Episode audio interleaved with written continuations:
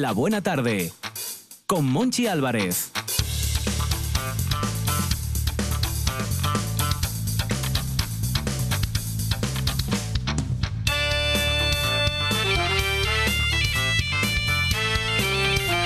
País Astur, familia de la Buena Tarde, universo, mundo, aquí estoy en carne mortal para contar a los cuatro vientos que a las cuatro y ocho minutos sigue siendo martes 20 de junio de 2023, para seguir cantando que llegan dos horas de radio refrescante.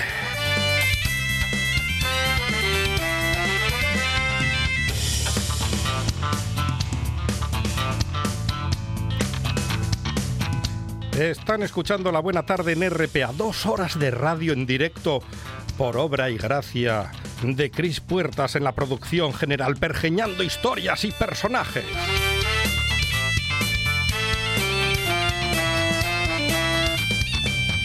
Juan Saiz Pendas haciendo magia desde la sala de máquinas.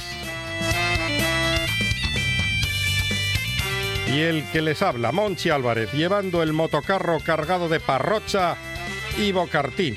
Comenzamos.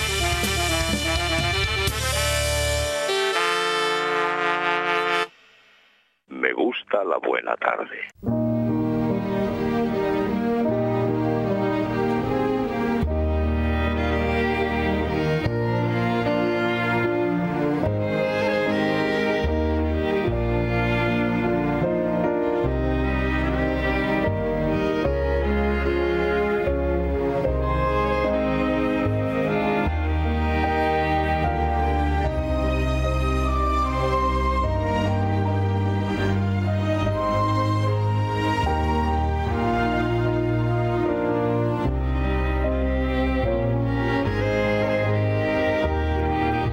Podemos despedir a la primavera 2023. De hecho, le quedan horas y nosotros ya queremos abrazarnos al verano, al verano oficial, aunque venga cargado con una nueva campaña electoral.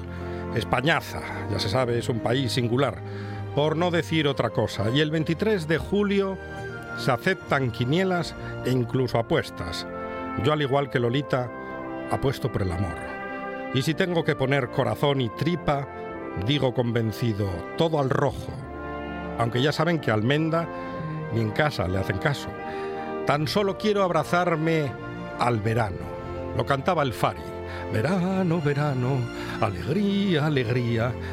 Tan solo quiero ir a una fiesta sin estar invitado, como cantaba Jorge Martínez.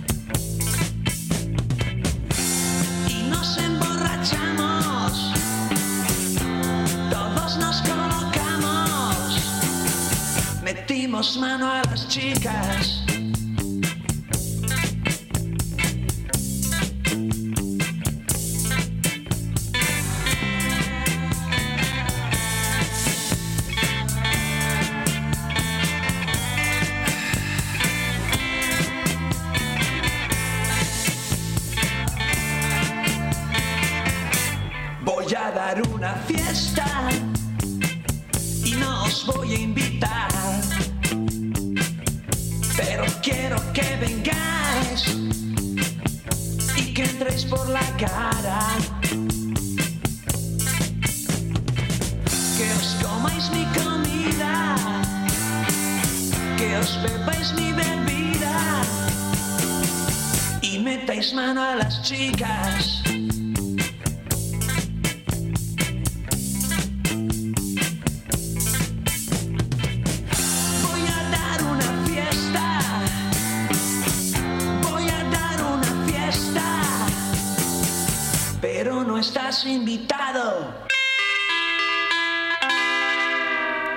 Pues aquí ya hay invitados o invitado. La primera conversación de la tarde tiene como protagonista un tipo con alma de artista que presenta ahora en esta radio de pandemia, tabaco y soledades.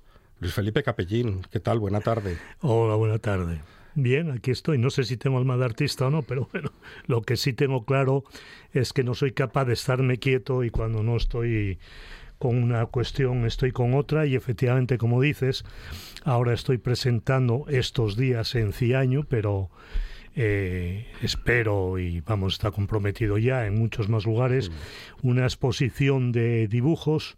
Son 96 bocetos que, como tú acabas de explicar, tienen como motivo central eh, de la pandemia, del tabaco y de la soledad. De pequeño formato y, y con un título melancólico. Bueno, yo creo que más melancólico real. El formato sí es pequeño.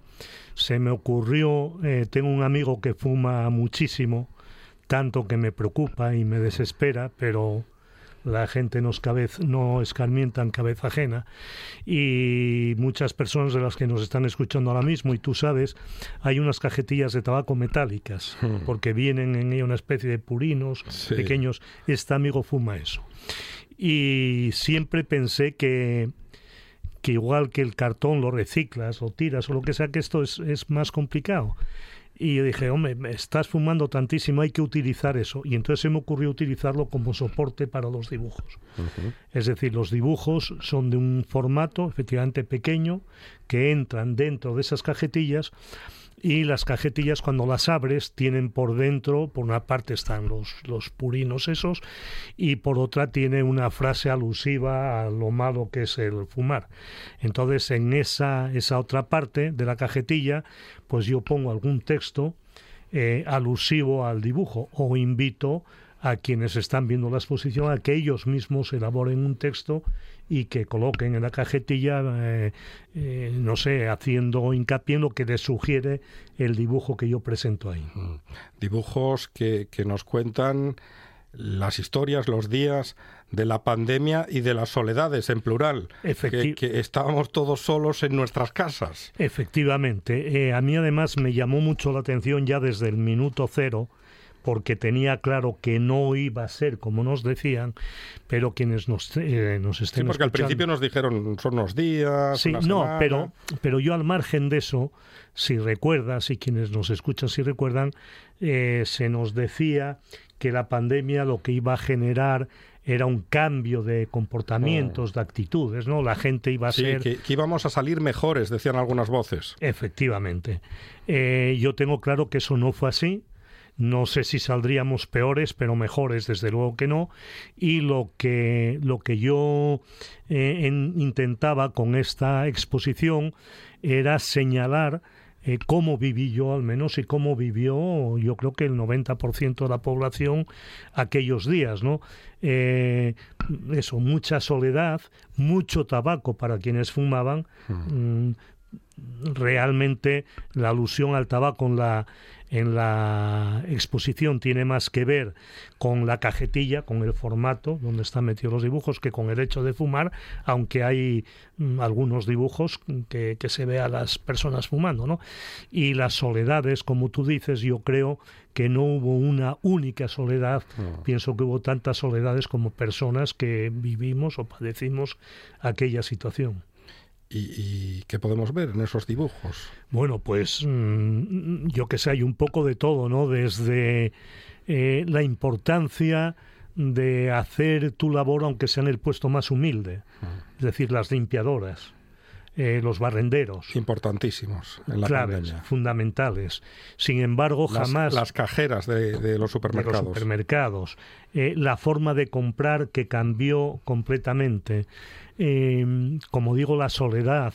el- Tampoco aprendimos de eso porque No. al final los trabajos más importantes se demostraron que eran esos, Sí. los que estamos citando aquí. Sí, por y, supuesto. y no los ejecutivos que pisan moqueta. Por supuesto, pero eso no importa, ni importó en ese momento, ni por supuesto importa ahora, ¿no? Eh, de todas formas, yo tengo una forma de entender la vida que no creo que sea la mejor, pero es la mía, es como yo lo veo, y yo creo que efectivamente se puede ser importante en el puesto más humilde, y se demostró. En este caso, pero como se está demostrando permanentemente, constantemente, en cualquier momento, en cualquier eh, situación.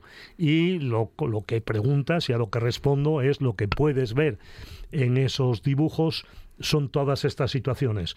Héroes anónimos, los, lo- el personal sanitario en los hospitales. Eh, pero ese trabajo brutal, demoledor que tuvieron, siempre, siempre con la única compañía de la soledad.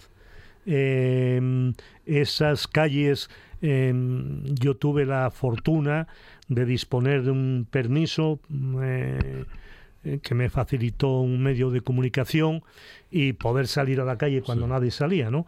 Entonces era una cosa estremecedora el, el pasear por aquellas calles, caminar por aquellas calles sin, sin nadie. Eh, mirabas a las ventanas y veías a la gente asomadas intentando ver pasar la vida, pero la vida no pasaba, no la había, ¿no? Eh, bueno, pues todo eso es lo que yo trato de, de contar con esos dibujos que son muy sencillos, son bocetos, yo no soy un dibujante y lo que pasa que, que se me ocurre siempre tratar de utilizar lo que tenga a mano para trasladar, para transmitir eh, mis sentimientos, mis sensaciones. ¿Y qué era lo que peor llevaba Capellín? ¿Dormía mal? ¿Comía No. regular? ¿Se acostaba tarde? ¿Pensaba muchísimo? No, vamos a ver, el problema mío es que incluso en la mm, situación más favorable, más extraordinariamente feliz, duermo poco, me acuesto tarde, me levanto. Es decir, eh, a mí no se me ocurre, no soy una persona que siga unos horarios rígidos, me dejo llevar por lo que me apetece, tengo la fortuna de no de verme a un horario, soy una persona ya jubilada de mi trabajo, en casa me dicen que trabajo más de lo que trabajé en toda mi vida, no sé si es verdad o no, pero lo que es verdad es que trabajo en las cosas que me apetecen, ¿no? Hmm. Esta noche, esta misma noche, me acosté muy, muy, muy, muy tarde, eh, terminando una película documental sobre la mina de la Camocha.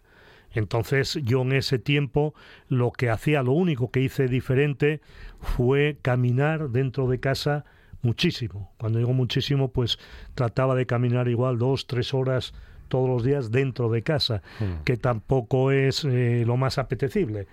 Pero lo que, como trabajo bastante con el ordenador, entonces lo que me planteaba era trabajar una hora, camino diez minutos, trabajo una hora, camino diez minutos, y en momentos determinados, pues cuando te das cuenta, en vez de diez minutos estás caminando media hora, porque a mí caminar me sirve mucho para pensar. Evidentemente, si camino fuera, pienso mejor o pienso de una manera diferente, pero lo que no hago es por el hecho de no poder salir, no dejar de, de caminar. ¿no? Mm. Y hoy, cuando recuerda esos días, Luis Felipe Capellín piensa que aprendió algo realmente de la pandemia. Hombre, vamos a ver, yo también vuelvo a lo mismo. Eh, yo intento aprender todos los días absolutamente de todo. Eh, yo ahora cuando llegaba para acá me paraba una persona a hablar conmigo y mm, que decir, te aprendo, aprendo siempre, siempre si tú estás con los oídos abiertos, con los ojos abiertos, mm, con la piel abierta, siempre, siempre, siempre, siempre vas a aprender, siempre, siempre. Yo creo que el, el problema es cuando la gente piensa que ya lo sabe todo y yo creo que el negarte a aprender eh, te lleva inevitablemente a la muerte. Entonces yo creo que, hay que estar siempre atentos y siempre aprendiendo. Y esos momentos, o sea, los, los días aquellos de la pandemia, efectivamente traían una situación nueva. Yo cuando veía a la gente con mascarillas o me veía a mí mismo, yo siempre pensé que eso eran historias de las películas, ¿no? Cuando veías alguna de ciencia ficción, exactamente, cosas que hacían los japoneses. Los japoneses era lo que te iba a decir, ¿no? Yo pensaba muchísimo en los japoneses mm. y de pronto te das cuenta de no, no, me está pasando a mí, mm. están pasando a, a las personas que conozco, la ciudad que conozco, la región que conozco, el país que conozco. Y, y, bueno, por supuesto que aprendes, pero no mucho más que en la vida normal en, en otros momentos. ¿no? Mm. El otro día unas vecinas de Cimavilla comentaban en la calle, hablaban de la pandemia y comentaban, ay fía, si llega a caer con otro gobierno, yo me niego a pensar eso. Vamos, ¿Jugamos a las hipótesis o, no jugamos a las hipótesis? No, vamos a ver. Y, yo... y, también decían, nos dejó tocadinas. Yo creo que esa segunda parte es así, nos dejó tocadinas, a ellas tocadinas, a mí tocadina, todo el mundo nos dejó, mm. yo creo que tocadinos de una manera u otra, incluso quienes nos neguemos a reconocerlo, si piensas de verdad más en profundidad, sí nos dejó tocados a todos. Eh, quiero decirte, yo por ejemplo en mi caso una de las cosas más más dramáticas, más tremendas, es que murieron muchas personas amigas, de las que no me pude despedir como realmente merecían. Y ahora yo muchas veces pienso decir, bueno, se podía organizar un acto, un no sé qué, pero ya no es lo mismo, no es lo mismo. El, mm, tenía un cuñado que murió en plena pandemia, a la que, al que no dejaron a mi hermana prácticamente entrar a verlo, a mi sobrino, su hijo, prácticamente no pudo ni despedirlo. Y, bueno, y fue un entierro pues, con poquísimas personas, eh, no como él merecía, ¿no? Por su bonomía, por su forma de ser, como él, digo esto porque fue muy, muy, muy cercano, ¿no? Pero eh, murió la madre de Marianne, mi mujer, en esa situación, exactamente lo mismo, es decir, se dieron situaciones eh, tremendas, que yo creo que solo quienes las vivieron eh, son conscientes de la dureza, de la brutalidad de, de aquel tiempo, ¿no? Y em, los que lo vivimos de otra manera, o sea, también somos conscientes de, lo complicado que fue. Entonces sí nos dejó tocadino, sin ninguna duda. Ahora, la otra cuestión del gobierno, yo pienso que todo el mundo, todo el mundo es como en el fútbol, un entrenador, un equipo siempre quiere ganar y unas veces gana y otras pierde. Hay que tomar decisiones. Exactamente, exactamente. Y yo no tengo claro para nada que... Mm, o sea, sería muy fácil ahora eh, jugar a eso, a, las hipótesis. Exactamente, mm. utilizar ese lenguaje, ¿no? Yo creo que quienes me conocen saben mi forma de pensar, mi ideología, la tengo desde crío pequeño ah. y no va a cambiar. Espero morirme de muy mayor, pero siendo consciente y no voy a cambiar de ideología, no voy a cambiar de posición. Pero yo creo que no es bueno entrar en esa dinámica de, de quiénes son los buenos y los malos, quiénes quiénes aciertan, quiénes se equivocan. Yo creo que eso no es positivo para la sociedad. Pienso que tenemos una sociedad ya mm, excesivamente polarizada, con demasiado odio, con demasiada bronca, con, con demasiado todo, ¿no? Yo veía ayer, no, no, siempre digo que dejé de ver el fútbol porque me gusta el fútbol, a mí me encanta el fútbol, pero, pero me echan, me echan de los campos, me echan de, de las cuestiones, ¿no? Pero ayer, vamos, ayer miento, lo leí yo y lo vi hoy por la mañana, asustado con la selección española que acaba de ganar un torneo y a un futbolista, además un crío de 18 años, insultándolo porque es de un equipo y quienes estaban allí, en teoría, aplaudiendo a la selección, es decir, al conjunto de los mm. equipos, eh, no lo veían así, ¿no? Entonces yo creo que esa dinámica de un gobierno lo hace mejor, otro, eh, yo creo que, que ayuda muy, muy, muy poco. La pandemia... Hay que ir cerrando trincheras. Exactamente. Y a mí eso me parece, me parece clave. Yo quiero vivir en un mundo Mm, eso empático, en un mundo solidario, en un mundo de la felicidad. Y yo no creo que exista como algo abstracto, pero sí existen momentos de mm. felicidad. Y yo creo que todos tenemos la obligación de contribuir a esos momentos de felicidad, no a los momentos de, de crispación y de bronca. ¿no? Ya digo, yo tengo claro quién soy, de dónde, de dónde vengo, cuáles son mis posiciones políticas, ideológicas, pero no me gusta el el hurgar en la herida, el criticar, decir, ¿qué habría pasado? Sí, yo creo que, de todas formas, como España es un país, afortunadamente, en mi opinión, con una construcción eh, de país en base a las autonomías, etcétera, yo creo que la gente puede opinar viendo lo que pasó en unas autonomías u otras. Entonces no hace falta ir más allá, ¿no? Hmm. ¿Y, cuando empiezas a dibujar? ¿De niño o ya te pilla? No, que va, que va, que va, que va. No, no, fue un poco con, con motivo de la pandemia. Bueno, a mí siempre me gustó no el hecho de dibujar, sino como te Porque decía. son dibujos al, al carboncillo. Sí, sí, sí, sí, lápiz y carboncillo y, y al bifumino aquel de utilizábamos de crío y muy poco más, ¿no? Eh, ya digo, yo lo que pasa, trato siempre de transmitir mis pensamientos a través de lo que sea. Llevo 25 años escribiendo todas las semanas en un periódico. Eh, llevo no sé cuantísimo tiempo eh, participando en esta emisora con vosotros en una tertulia. Eh, puedo presumir de que el programa cero, el programa piloto de la buena tarde, Ahí estaba Luis Felipe Ahí Capellín. estaba Luis Felipe Capellín, con una amiga muy querida, periodista en aquel tiempo, ya jubilada, que se llama Laura Fonseca. Fuimos ella y yo quienes estuvimos en ese programa piloto y a partir de ahí pues voy y vengo, hay veces que, que estoy más tiempo, otras desaparezco, pero quiero decirte que yo trato, hago mis películas documentales, como sabes, algunas relacionadas con el fútbol, precisamente. Sí, porque me gusta el fútbol, y, y quiero decirte, yo trato de, de expresar mis sentimientos, mis ideas, mis opiniones a través de cualquier eh, instrumento que tenga. Y uno de ellos es el dibujo. Y entonces en plena pandemia pues empecé a dibujar hice una serie que bueno tuvo bastante éxito en cuanto a exposiciones eh, por ahí sobre la mina y los mineros otra sobre los faros marinos que son eh, construcciones que a mí me fascinan y que además es curioso porque en cualquier lugar del mundo puedes encontrar un faro y no tiene nada que ver, no hay una construcción arquitectónica correspondiente a un país o a otro. Eh, hay muy similares y muy dispares, pero tú en, en España puedes encontrarte unos faros marinos eh, muy parecidos y otros absolutamente diferentes. Y eso eh, lo podemos hacer en, en América, en, en Oceanía, en África, etcétera, ¿no? Entonces, quiero decir, te voy dibujando y ahora, ahora por ejemplo en concreto, pues estoy ya con una nueva serie sobre el mundo del ferrocarril, que es algo que también me, Que lo veremos dentro, dentro de un tiempo. Sí, sí, sí, sí, por supuesto. Yo nunca, es otra de las cosas también con las que juego, yo nunca tengo prisa. Es decir, yo me pongo a hacerlo, no me debo a nadie, eh, a mí mismo y a disfrutar. Como dicen en el norte de. África, la prisa mata. Efectivamente, efectivamente.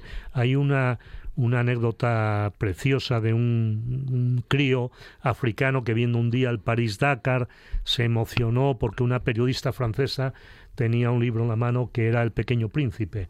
Eh, él no sabía leer, eh, lo ayudó, pum, pum, y él acabó viniendo a Europa y viviendo en Europa. Y decía que lo que más le impresionó fue cuando llegó a, a Europa, al aeropuerto, vio que toda la gente corría. Y, y él decía, bueno, pero si en África cuando corremos es cuando viene el Ah, hay- peligro. cuando hay un peligro. Si no, ¿para qué vamos a correr? ¿no? Y eh, es una, una frase que yo utilizo mucho, que saqué de, de él, de, de este crío ya hombre eh, joven, pero bueno, ya maduro, que vive en Europa, que escribió alguna cosa y que dice, decía, no, en, en África eh, no tenemos relojes, pero tenemos tiempo. Y yo normalmente vengo siempre sin reloj, no utilizo reloj. Y cuando me preguntan eh, qué hora es, yo digo no tengo reloj, pero tengo tiempo, ¿no? Y, y eso me permite también, por ejemplo, en la compra, en el supermercado, cuando voy a comprar y la gente siempre, bueno, pase, pase, que tiene una barra de pan nada más y yo tengo. Yo no, me no, ¿a mí qué más me da? No hay prisa. No hay prisa ninguna, tengo todo el tiempo. Y a un indigente que un día me preguntó la hora y cuando se lo dije, el hombre, bueno, mm, pero ¿qué me dice? Pero, pero, pero, ¿qué es esto? Pero, a ver, que no se me olvide, voy para el albergue, voy a comentarlo. Lo- lo voy a Y- apuntar. sí, sí, sí, dije, pues efectivamente, yo creo que esa es la clave y es un elemento muy importante para los seres humanos, tengan la ideología que tengan, voten a quien voten, es muy importante, muy importante no tener reloj y tener tiempo.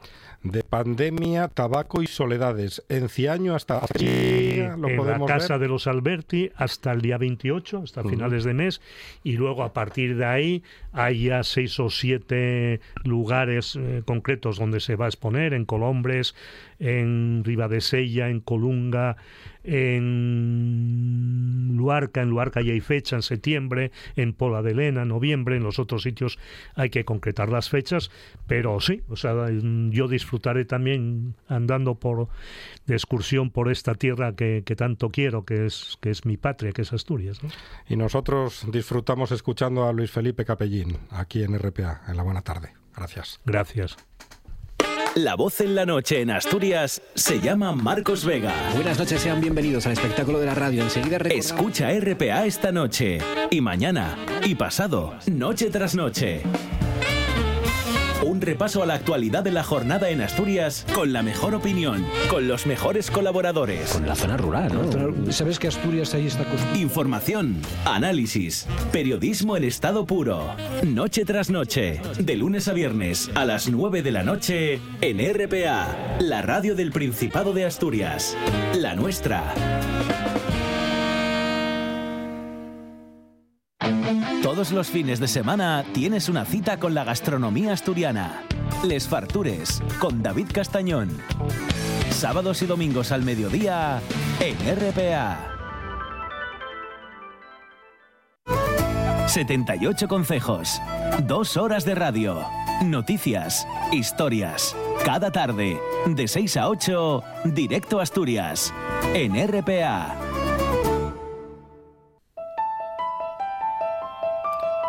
Eso no se deshace ni con el mechero. Noticias inquietantes con Cris Puertas. Noticias inquietantes con la inquietante Cris Puertas que está aquí.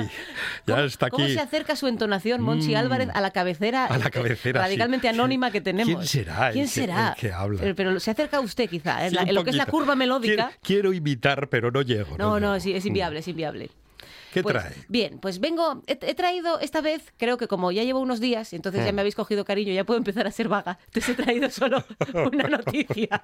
¿Cómo aprende de rápido? Hombre, Una noticia. por el primer día fueron tres, cuatro, no ya, sé. dice, "Nah, A- bueno, ayer ya... viendo, viendo el ritmo, esta gente, una Claro, noticia y van que chuta. que con una, vamos, Venga. o sea, ya me parece un Mm. exceso. Entonces, noticia. El diario de Sevilla. Diario de Sevilla. Exacto. En verano. En vera- Sí, es una, noti- es una noticia fresca. Voy a- o sea, Sí. porque después del momento de ayer con Juan eh, poniendo música sexy para que yo Sí, hablara no, la sobre, culpa la sobre tendrá piedras Juan. de riñón, no, no, digo que estaba Juan allí. O sea, Oh. que Juan, eh, nuestro querido técnico. Ahora, está- ahora mismo está Antonio, que ahora está, Está sufriendo en plan de que, a qué viene esto y qué es lo que tengo que hacer. Nada, no te- no te- An- Antonio. Robés no sufre nunca, en la nunca, vida. nunca, nunca, nunca. Relax. Él disfruta. Exacto. Va Vino al mundo a disfrutar. Va todo bien. Pues Antonio, es que ayer mm, me pusieron música sexy para contar una noticia sobre piedras de riñón. Y bueno, pues esto pasó. Esto pasó. Ni, ni le sorprende, ni se inmuta. No, no, no, me ha mirado Dice, como diciendo, ¿y dónde está la ruptura con la rutina? Ya escuché ¿Qué- de todo. KF? Claro. Bueno, bien, entonces, eh, es una noticia fresca, es, es veraniega. Titular, le pone un nombre a su perro para dejar en ridículo a toda persona que pregunte cómo se llama. Hay, hay que ser. ¿eh? Bueno, esto es un clickbait de estos de que tienes que ir buscando la noticia, la noticia. Claro, de, claro. Pero bueno, pero ¿cómo se llama? Pero bueno, ¿cómo se llama? ¿Cómo se Y llama? aparece al final. Aparece al final del todo. O sea, hay, en el último párrafo. hay una cantidad de spam y quizá de virus en el ordenador de aquí de la redacción hasta que conseguí encontrar el nombre del perro considerable. Esto tengo que decirlo ya porque acepté todas las cookies. Todo, todo. todo lo hice las mal. cookies, venga, todo, sí. todo, todo, Qué ricas todas, las todas, cookies con chocolate y exacto. colacao, riquísimas las cookies.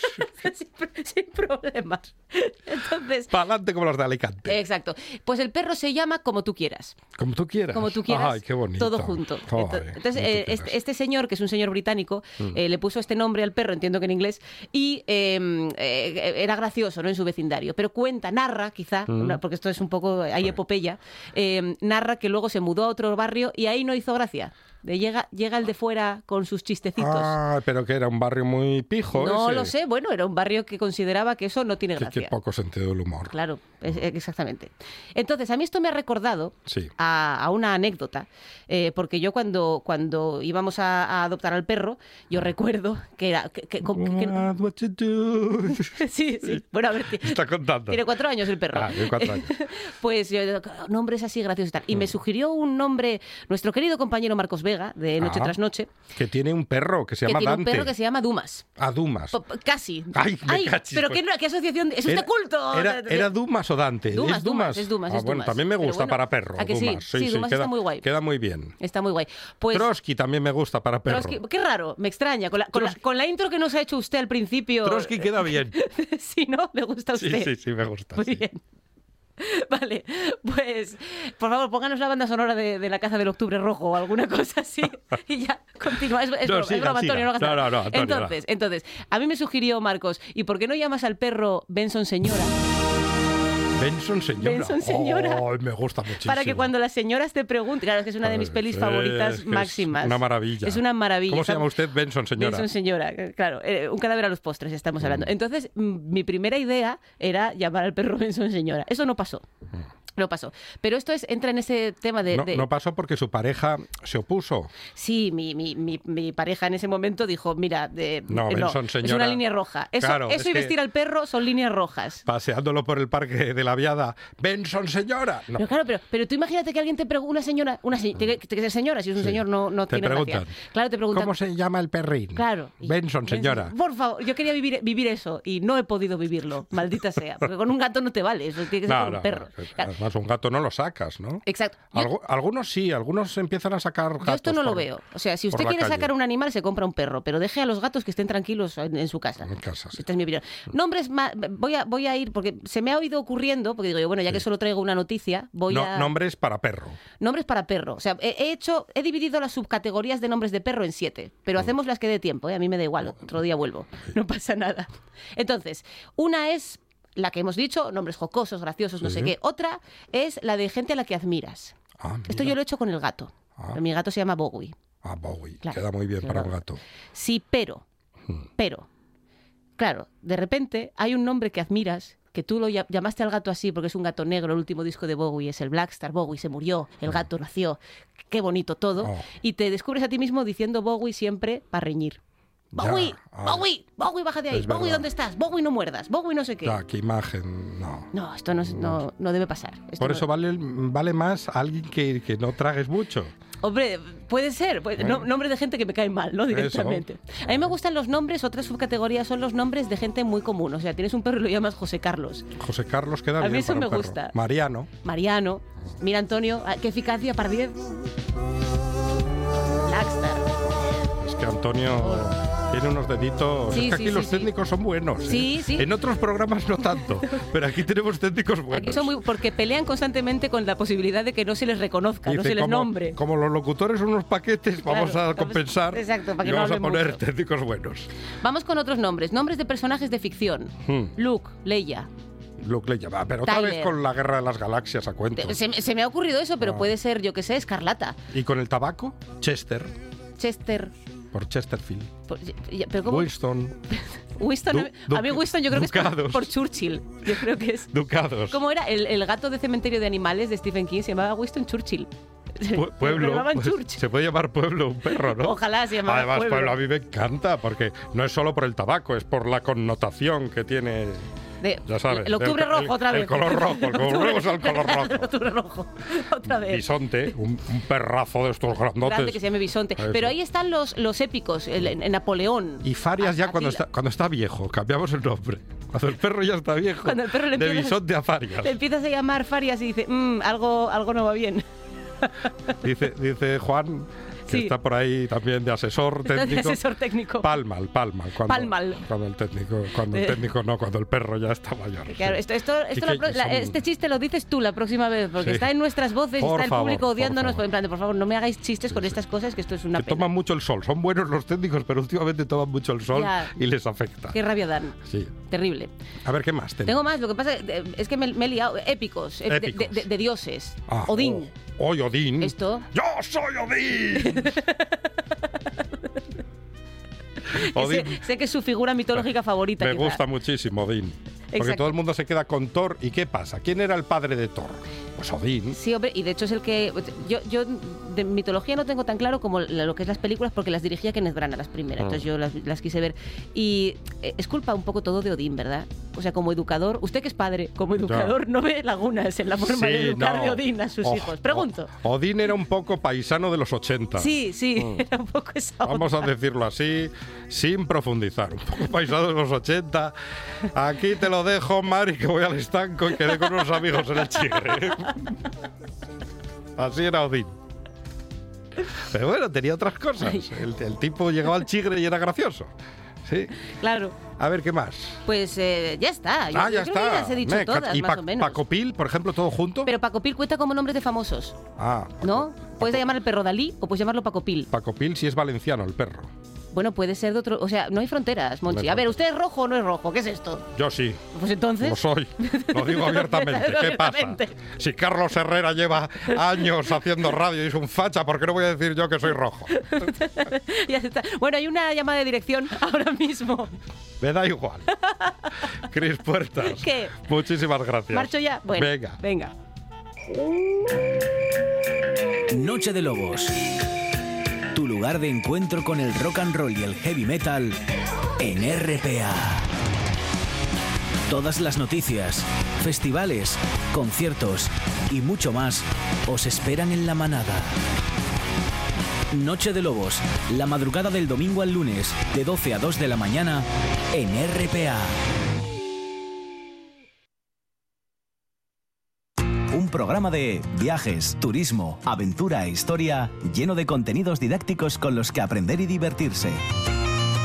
Un escaparate turístico donde se incluyen información sobre casas rurales, hoteles, gastronomía, turismo de aventura, senderismo, Voy a festivales. volver a salir y quiero que me aplaudáis como si fuera yo que sé. Un buen día para viajar. Un programa de apoyo al sector turístico de Asturias. Los sábados y domingos a las 10 de la mañana.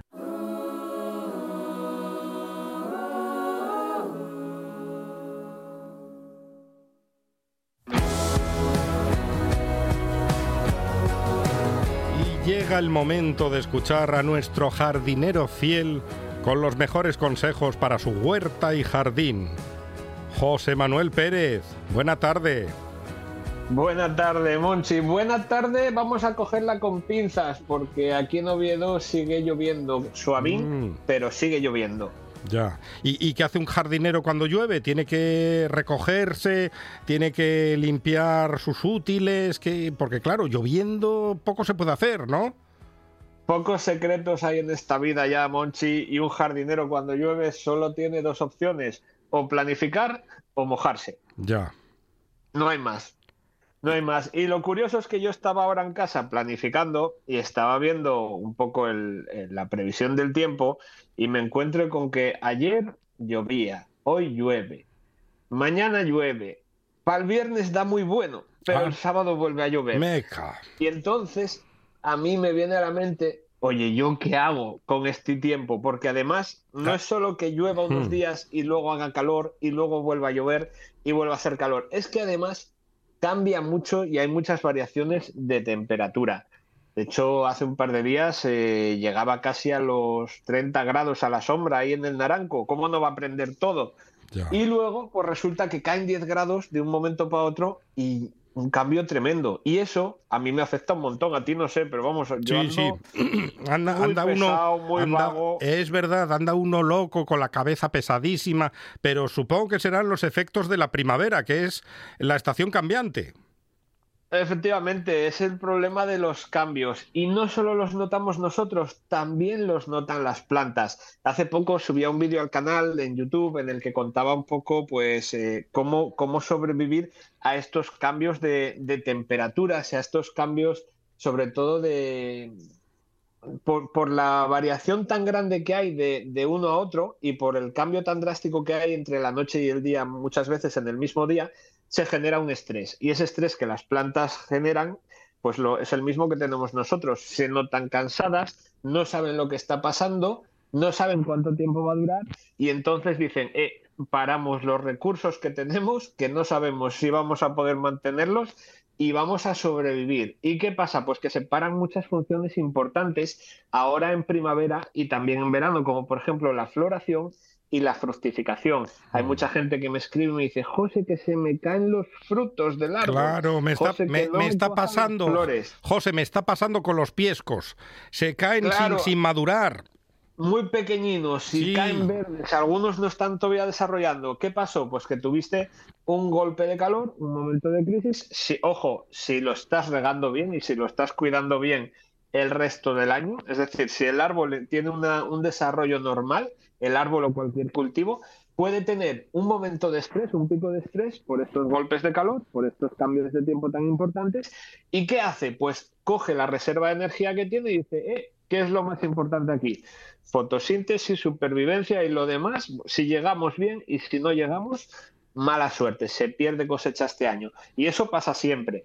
Entonces, una de las soluciones que tenemos cuando hay momentos de, de estrés como este, también puede ser un momento de estrés la falta de riego, un momento de sequía prolongada, porque se te ha olvidado regar unos días y te has ido de vacaciones, como espero que no le haya pasado a Alejandro. Y Sí. eso se puede solucionar, por ejemplo, con ayuda de aminoácidos. Los aminoácidos son una sustancia química que la planta produce de forma natural, ¿vale? Y que normalmente tiene de por sí, pero que cuando hay momentos de estrés a veces o no los puede generar o los genera en pocas cantidades, no suficientes como para sacar adelante todo el trabajo que tiene, ¿no? Entonces, bueno, hay unas mezclas de aminoácidos de extractos naturales que podemos mezclar en la disolución del riego o en la aplicación foliar y que podemos aplicar a la planta para ayudarle, ¿no? Como pues yo siempre pongo el ejemplo de, de la hidratación, el momento de hidratación del recovery que está haciendo pues un deportista en una carrera de fondo, ¿no? Que llega un momento en el que tiene que hacer una pequeña parada en boxes y hidratarse para poder seguir con el camino. Pero claro, esto tiene otro problema. Esto no es mágico y normalmente a las plantas cuando les acompaña este momento de flaqueza, de debilidad, les acompañan más cosas. Monchi, no están solas. No están solas porque dicen que las desgracias nunca vienen solas Ya, y cuando dicen. las plantas están débiles, normalmente el mayor problema que tenemos ahora en primavera y en verano, cuando tenemos estos tiempos tan cambiantes, es que aparecen plagas y enfermedades. Y claro, aquí la cosa se complica porque si la planta ya está débil de por sí y de repente aparece algún problemilla más, pues tenemos otro problema encima, ¿no? ¿Y qué solemos, qué, qué problemas te encuentras tú en el huerto estos días? Si te has encontrado alguno o solamente has tenido localizado la caída de los piescos. Creo que tengo alguna plaga porque veo las fuellas, las hojas así como eh, enroscaditas. Enroscadas, un clásico, no falla y es que siempre pasa. En primavera con las nuevas brotaciones siempre, siempre nos va a pasar. Las hojas más débiles es muy fácil que las veamos un poco rizadas. Mm. Normalmente vamos a ver acompañando a esa, esa pequeña transformación de la hoja una carrerina de hormigas por el tronco o por las ramas. Y eso suele ser presencia de pulgones. Pero ojo, porque con los pulgones nos podemos encontrar varios tipos, porque no están solos. Al igual que los problemas no vienen solos, pues cuando ellos están apareciendo traen refuerzos muchas veces. ¿Qué pasa con el pulgón? Que normalmente vamos a fijarnos en el pulgón verde, que es el pulgón clásico, el típico que tú ves debajo de la hojina rozada, de, eh, rizada, perdón, y que se está alimentando de la savia y está picando esa hoja y le, al chuparle la savia y sacarle la sustancia, pues la deja así rizadina, ¿eh? Sí. Eh, pues nos vamos a encontrar algo más. En otros cultivos, como por ejemplo los cerezos, eh, nos podemos encontrar pulgón negro, que también es un pulgón muy parecido. Pero además, en muchos árboles, y esto es muy importante tenerlo en cuenta porque está muy ligado al tema de la poda, nos podemos encontrar un pulgón que aparentemente no parece pulgón, es el pulgón lanígero. Es ese pequeño eh, pelusín de algodón que se queda enganchado por algunas ramas, o esa pequeña bolina de pelusa que parece un, un hilo de algodón, parecen unos Mm. poquitinos hilos de algodón mezclados, que vemos muy sutilmente pues debajo de alguna ramina, en el extremo de alguna ramina. Eh, nunca lo vamos a ver en las hojas. Es curioso, no sé si tú te has fijado alguna vez, si lo has encontrado en el jardín. Sí, alguna vez, más de una vez. Bueno, pues tiene, tiene dos problemáticas ese tipo de pulgón. Uno es que se dispersa muy fácil con el viento. Entonces, si a estos golpes de calor además le añadimos de repente que viene una ventolera, vamos a tenerlo en dos o tres días disperso por todo el jardín. Y el otro es que esa pelusa blanca que tiene por encima no es ningún problema, sino que es una protección. No es ningún problema para ellos, para nosotros sí. Es una especie de escudo protector o de pelusa muy parecida a la de la cochinilla que nos encontramos en los cítricos, en el naranjo y en el limonero. Un poquitín más blanda igual. Eh, esta es más como un algodón de azúcar, como un algodón de verdad, y la otra es algo más, más rígida, ¿no? Más pegajosa. ¿Qué pasa? Que esa coraza lo que hace es proteger al pulgón que está dentro, que está debajo y que está alimentándose del árbol. ¿Y por qué es importante y por qué está relacionada la poda con este tipo de pulgón? Porque es muy, muy habitual que encontremos este tipo de pulgones o esa pelusilla cerca de alguna herida donde hemos hecho un corte o donde se haya roto una rama. ¿Por qué? Porque en ese huequín pequeño que a lo mejor nosotros no apreciamos, pero que los bichos sí, se desprende o se levanta un pelín de corteza y es un sitio ideal porque guarda muy bien la humedad y está protegido para que ellos se desarrollen, para que se instalen allí, para que formen familia y al final pues para que se extienda más la plaga. Entonces, ¿qué pasa con este tipo de, de problemáticas que tenemos, Mochi? ¿Tú qué haces? ¿Cómo los combates? ¿Cómo los tratas? Claro, eh, yo los trataba, antes de hablar contigo, los trataba con una con mezcla... cariño, les decía, oigan señores, ya hay no. que salir de aquí. No, era una mezcla así como muy casera, llevaba eh, jabón de este lagarto, jabón chimbo, agua y Ajá. alguna cosa más, que, pero no, no era muy efectiva, la verdad. Pues mira, no era muy efectiva, pero ibas muy bien encaminado. ¿Y por qué? Porque en los, los pulgones en general son insectos, son árfidos y vamos a utilizar un insecticida, ¿verdad? Sí. Hasta ahí todo correcto. Decimos, pues para los hongos un fungicida, para los insectos insecticida. Pero ¿qué pasa? Que los pulgones lanígeros, al igual que la cochinilla, esa capa protectora los protegen y el insecticida a veces no llega. Entonces, el truquín de jardinero de guardia que os doy la medida que no falla nunca es utilizar primero un jabón. Normalmente un jabón potásico, típico jabón que encontramos en cualquier centro de jardinería. O también es una opción muy interesante el jabón negro, que no mucha gente lo conoce como tal, pero que no deja de ser un aceite de, de coco o un aceite de, creo que era de, de coco y, y oliva, una Ajá. mezcla de, de aceites que lo que hacen es limpiar y deshacer esa pelusa, esa capita protectora que tienen los pulgones de forma natural y que también vale para las cochinillas. Es, una, es un producto muy interesante, es totalmente natural, es un, un extracto natural y eso limpia. Ese jabón solamente limpia, no tiene ningún efecto insecticida, pero al deshacer esa protección y al deshacer la coraza natural que tienen los pulgones, también deshace un poco lo que es la protección del cuerpo del pulgón normal, los deja expuestos a la intemperie, los deja expuestos al aire y lo que hacen es morirse por asfixia. Entonces, en dos o tres días se suelen empezar a ver agobiados, de verdad. ¿Qué pasa? Que si tenemos mucha plaga, la, la forma efectiva o el truco de verdad de, de, este producto es combinarlo con la insecticida. Hacer una buena pasada, una buena limpieza con el jabón potásico o con el jabón negro y pasadas 24 horas, al día siguiente, le metemos el insecticida, que puede ser un aceite de parafina natural o puede ser un insecticida eh, químico, dependiendo de, del tipo de problema que tengamos y del tipo de agricultura que estemos practicando, ¿vale? Hay gente que se va a lo más purista, a lo ecológico, y hay gente que prefiere, eh, pues, ir un poco a, lo que la necesidad le dé en el momento dependiendo de la plaga. ¿Qué pasa aquí? Que alguien me puede decir, oye José, pero es que me cago en la mar, a mí me pilla en un momento muy malo porque tengo el árbol con fruta. Ya. Tengo el cultivo con fruta. Tengo la fruta madurando y, jolín, si yo sulfato con algo químico, voy a tener que respetar un plazo de seguridad. Entonces, mm. igual ya no llego, se me puede estropear la fruta. O simplemente, oye, a mí no me gusta pulverizar ni químico ni natural. No, no quiero utilizar productos de ese tipo porque, bueno, soy purista en el cultivo que tengo, me lo voy a llevar luego a la boca y quiero algo limpio. Entonces, ¿qué podemos hacer? ¿Hay alguna alternativa? ¿A ti se te ocurre algo o le damos por perdida la cosecha a, Mm, a la persona que nos plantea esto? No se me ocurre nada y es que necesito de tu ayuda porque ya ves que con el pulgón me quedaba en el jabón pero me, me faltaba la solución final, la, la de la parafina.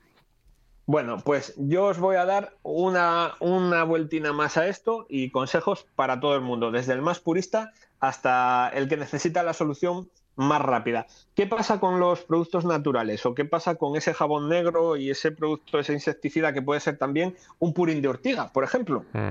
Hay gente que utiliza el purín de ortiga porque es un extracto natural, pero el purín de ortiga tiene una pega y es que suele aportar bastante nitrógeno. Entonces, las plantas que están débiles, si les metemos mucho nitrógeno, tienden a generar nueva brotación, nuevos brotes, pero débiles también. Y no nos interesa esto en esta época del año, nos interesa más eh, aportar fósforo y potasio, por ejemplo, para la fructificación que nitrógeno. Entonces, no nos podemos exceder con esa aplicación de, de ortiga. Pues oye, si queremos ser muy puristas, tenemos la fruta para coger. Imagínate una manzana muy temprana que la vas a coger la semana que viene y tienes un montón de pulgón. Pues agua, Agua. le metes un baño de agua, Mm. como la que está cayendo ahora suavemente, pero que puedes hacer también con un pulverizador, ajustando un poco la boquilla. Si es agua templada, mejor que mejor. Y si quieres hacer un efecto insecticida un poquitín más duro contra esos árfidos, contra esos pulgones, le puedes disolver o le puedes machacar 5 o 10 dientes de ajo hervidos Ah, el 20, ajo. 25 minutinos bien hervidos, que el ajo ya sabes que tiene muchos efectos beneficiosos. ¿Qué pasa? Que te va a oler un poco el cultivo al olorín que tiene el ajo, Ah, sin no, el pollo. No molesta. Va igual. Entonces, son alternativas naturales y sobre todo lo que siempre digo es que tenemos que tener eh, el sentido común a la hora de hacer cualquier tipo de tratamiento. ¿Cuál es el problema que tenemos aquí? La lluvia. Que empiece a llover o que haga viento. No podemos aplicar un tratamiento químico si hay lluvia o viento de por medio porque nos va a romper la aplicación, esa lluvia, no se va, se va a diluir, se va a perder mucho, no va a tener efecto en la planta y además vamos a tener que esperar un plazo de seguridad. Si aplicamos un tratamiento natural como la ortiga, pues podemos tener el problema de que la lluvia también disuelva, se filtra al suelo, estemos aportando un extra de nitrógeno, pues oye, en el peor de los casos, agua. ¿Cuál es el problema del agua? Que al día siguiente vamos a tener que repetir el tratamiento, que no es mágica, que siempre van a quedar pulgones, van a quedar huevos y no, no les hace ningún efecto. Simplemente digamos que los desplaza, los tira, como si los apartamos, en el caso muy, muy, muy purista, con la mano. Que tú vayas con la mano, con el dedín, uno a uno. José Manuel Pérez es nuestro jardinero. Lo que aprendo yo contigo, José Manuel, que, que es que tomo apuntes. A- eh, apunté lo del Oye. ajo, apunto todo. De laderas del naranco. Soluciones para todos, Monchi, para todo tipo de agricultores, para los que no quieren ningún producto químico en su jardín y para los que hacen agricultura integrada.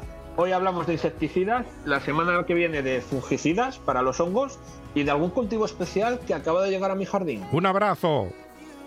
Un abrazo y buena tarde.